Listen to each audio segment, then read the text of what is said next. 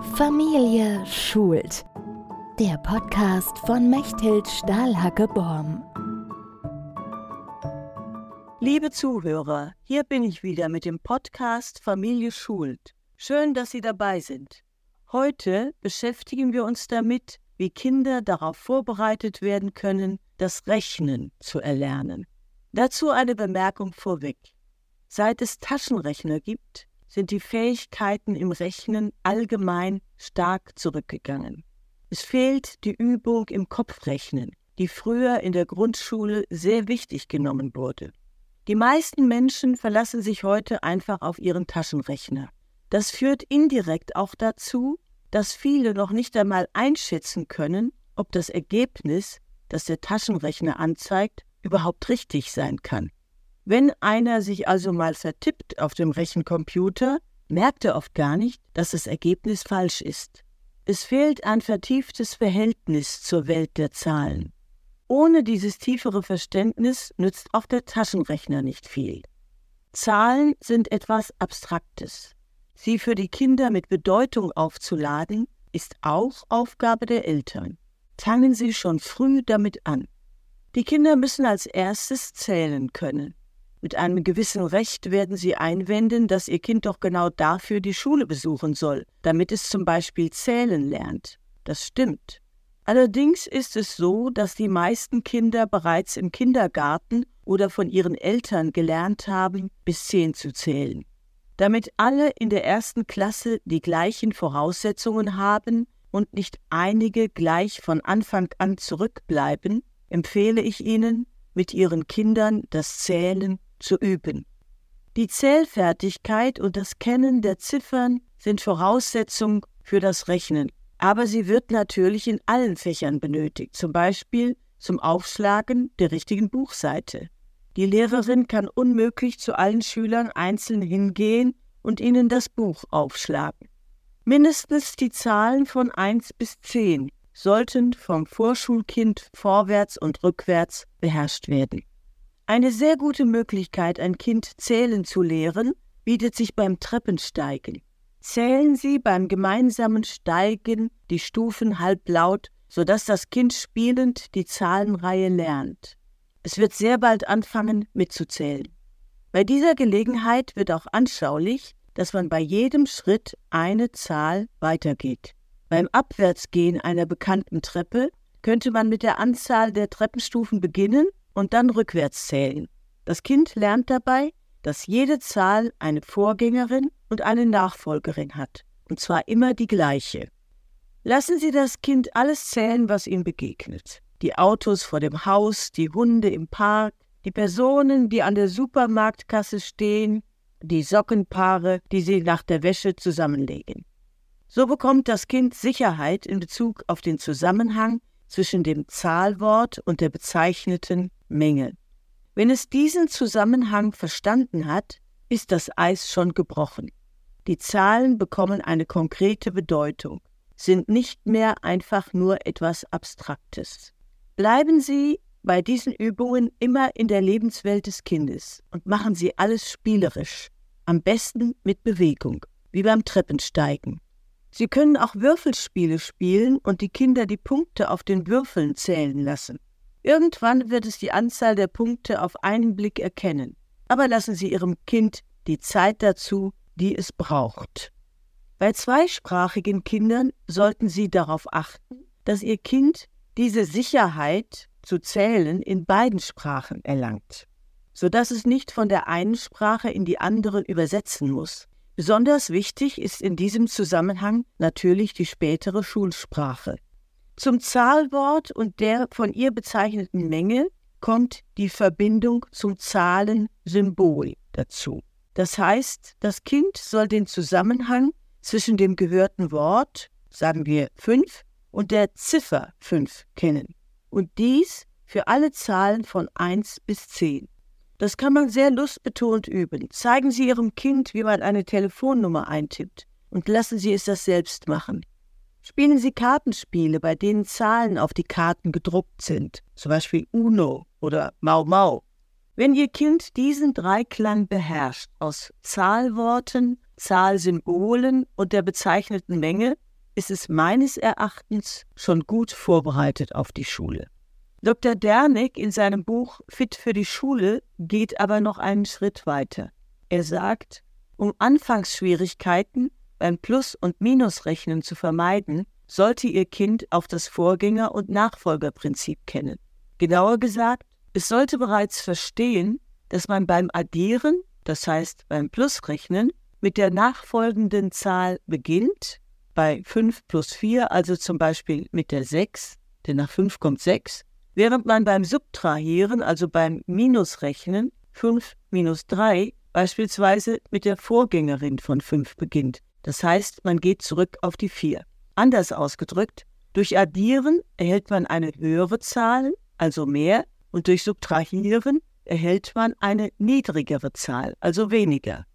Das können Sie Ihren Kindern gut anhand der eigenen Finger erklären. Man zählt fünf Finger ab und zählt beim Addieren dann noch vier dazu. Sechs, sieben, acht und neun. Beim Abziehen bzw. Subtrahieren geht man in die andere Richtung. Bei fünf Fingern minus vier geht man vier Schritte zurück, also auf vier, drei, zwei, eins. Wenn man es erklärt, klingt es komplizierter, als es ist. Falls Sie es jedoch banal finden, denken Sie daran, dass für ein Kind alles neu ist. Im Internet habe ich gesehen, welche Hilfsmittel es gibt, um Kindern die Anfänge des Rechnens zu erleichtern. Da ist eine ganze Industrie entstanden. Das brauchen Sie aber alles nicht. Was ich ganz gut fand, und das können Sie selbst basteln, ist eine Rechenkette. Dafür nehmen Sie eine nicht zu dünne, reißfeste Schnur und viele Perlen in zwei Farben. Damit kann man das Kind einfache Rechenaufgaben lösen lassen.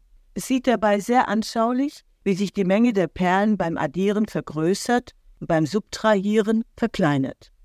Auch der Umgang mit Geld fördert natürlich die Sicherheit beim Zählen und zusätzlich das Lesen von Zahlensymbolen, also von Ziffern. Wie wäre es, wenn Sie Ihr Kind mal an der Kasse eines Geschäftes bezahlen ließen? Sie können aber auch Kaufladenspiel und Spielgeld einsetzen. Wenn Sie feststellen, dass sich Ihr Kind bei all dieser Förderung überfordert fühlt, lassen Sie es erst einmal in Ruhe. Es besteht sonst die Gefahr, dass Sie ihm das Lernen verleiden. Es ist wichtig, dass ein Kind Lust aufs Lernen und auf die Schule bekommt und vor allen Dingen, dass es keine Angst davor hat. Wie eben deutlich wurde, geht es auch beim Thema Rechnen wieder, wie bei allen Themen, um Sprache. Die Beschreibung der Ordnung in der Welt der Zahl verlangt, dass Ihr Kind mit bestimmten Vokabeln vertraut wird. Diese lassen sich auch auf andere Situationen übertragen bzw. in anderen Situationen lernen. Das Vorschulkind lernt Wörter, die einen zeitlichen oder räumlichen Zusammenhang deutlich machen. Ich zähle mal einige auf.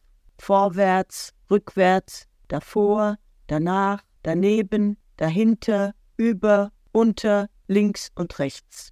Diese Worte werden benötigt, um sich orientieren zu können. Was links und was rechts ist, lernen die Kinder nicht durch Erklärungen, sondern durch häufige Wiederholung, genau wie die Unterscheidung der Farben. Vor allem, wenn sich noch nicht herausgestellt hat, welche Seite des Kindes dominant ist, mit welcher Hand es also schreiben wird, kann man links und rechts nicht logisch erklären. Solange ein Kind noch unsicher ist bezüglich rechts und links, fragen Sie es nicht, ist das rechts oder links, denn dann muss es raten.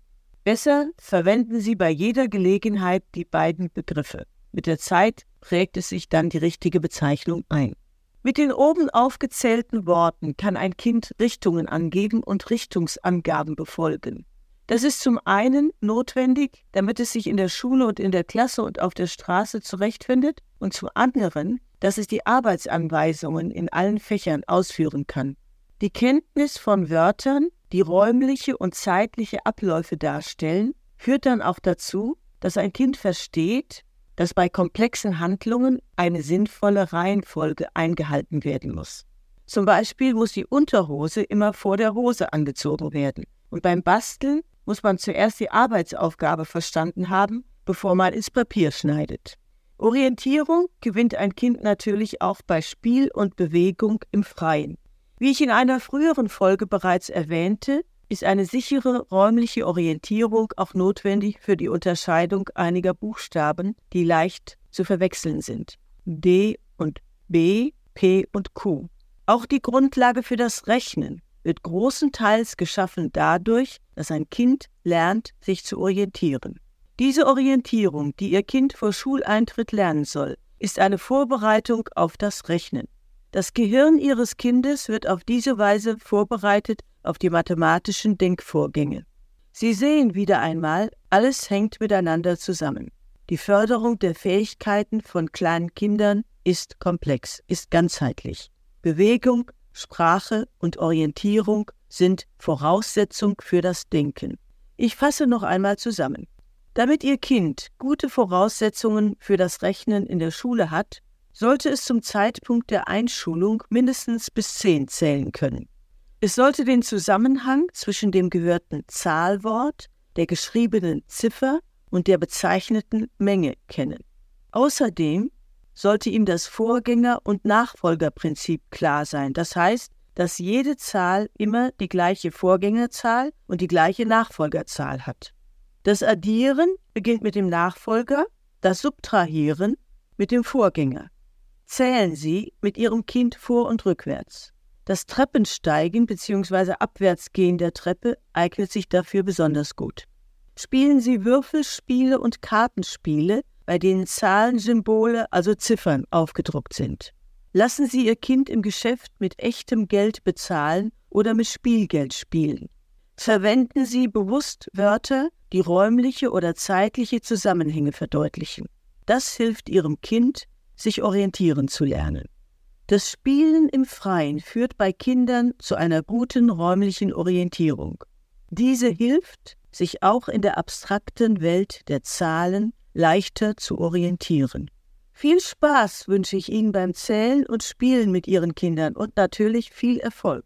Vielen Dank, dass Sie wieder zugehört haben. Tschüss. Familie schult. Der Podcast von Mechthild Stahlhacke-Borm.